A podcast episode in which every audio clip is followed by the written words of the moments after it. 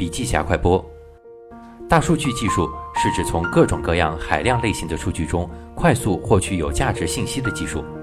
大数据的数据体量特别大，从 TB 到 PB 或者 EB、ZB，数据类型也特别多。因为只要是存储在数字介质上的信息，我们都可以把它当做是一种要处理的数据。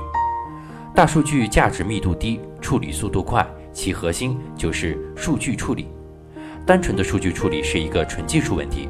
既然作为技术，它肯定也有不足的一面，因为设计或业务系统的不同，它不可能表现出完全正确。所以我们在使用当中也需要进行辨别。好了，更多内容请关注笔记侠微信公众账号。